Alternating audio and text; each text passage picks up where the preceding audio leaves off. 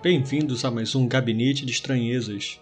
No episódio de hoje eu vou narrar para vocês uma experiência, uma vivência de uma estranheza que aconteceu comigo há muitos anos atrás, quando eu tinha provavelmente 13 ou 14 anos de idade. Acredito que tinha uns 13 anos. A coisa aconteceu assim. Minha família viajou para uma casa de campo que fica na subida de uma serra. A casa fica próxima de um riacho, num local pouco habitado. Existem outras casas vizinhas, mas o espaço, a distância entre uma e outra é relativamente grande e o centro urbano fica a uns 30 minutos de distância.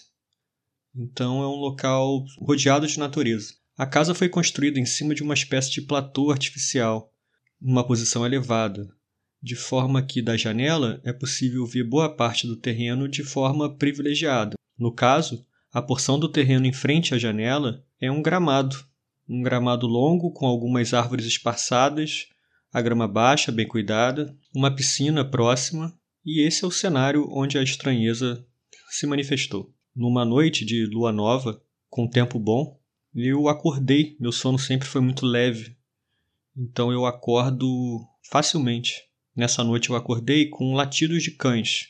Provavelmente todos os cães ali da região estavam latindo ao mesmo tempo, juntos. Eu acordei é, um pouco assustado. Eu sou uma pessoa que sempre viveu na cidade, sempre viveu em apartamento.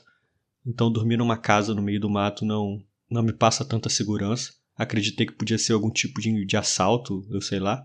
Bom, então acordei e acordei também um amigo meu da mesma idade que estava dormindo no mesmo quarto que eu, na cama ao lado. Acordei ele e fomos até a janela para ver se conseguíamos enxergar alguma coisa, alguma movimentação, sabe-se lá o que. Eis que, quando a gente abre a janela, nós observamos lá naquele gramado, à distância, quase no limite do terreno, umas cinco, seis esferas de luz. Elas tinham o tamanho aproximado de uma bola de basquete. A cor da luz era praticamente branca, talvez com um tom um pouco azulado ou esverdeado. A iluminação emanada por elas era fixa, estável, não era nada bruxuleante, não, não tinha variação.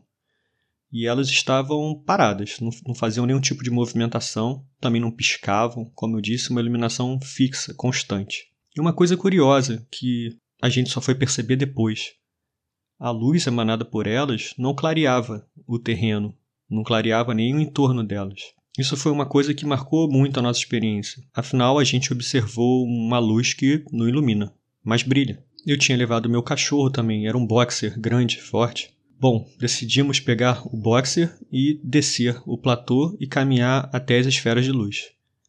Esse amigo meu tinha uma lanterna possante para a época.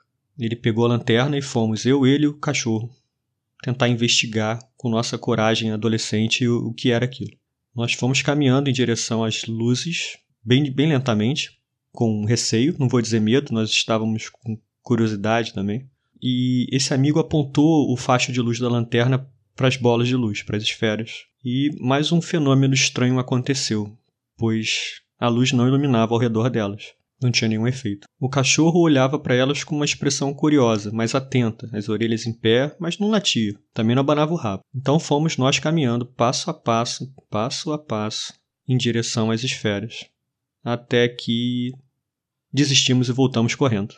O medo venceu. Na manhã seguinte, caminhamos pelo terreno procurando qualquer fonte de luz qualquer superfície espelhada que talvez pudesse refletir alguma luz dos postes, apesar deles não estarem posicionados de forma, de forma que explicasse aquela iluminação. Mas não encontramos nenhuma superfície refletora, nenhuma poça d'água, nada disso. Não encontramos outras fontes de luz. Não encontramos absolutamente nada que explicasse aquele fenômeno.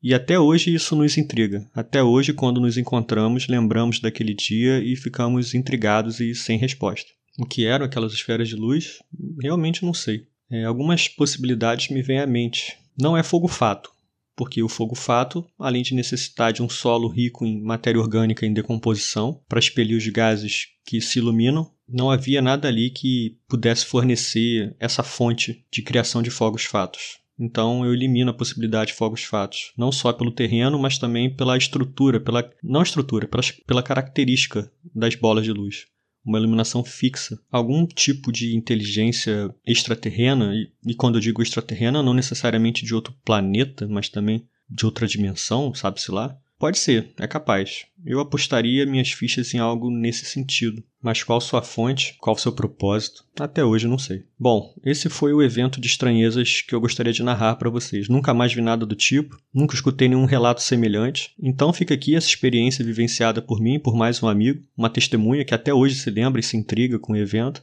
E caso algum de vocês tenha passado por algo semelhante ou tenha alguma ideia do que pode ser isso, entre em contato com a gente, diga sua opinião, conte seu relato também, enfim. E quem sabe juntos nós desvendamos esse mistério. Eu vou ficando por aqui, apago as luzes do gabinete e até a próxima.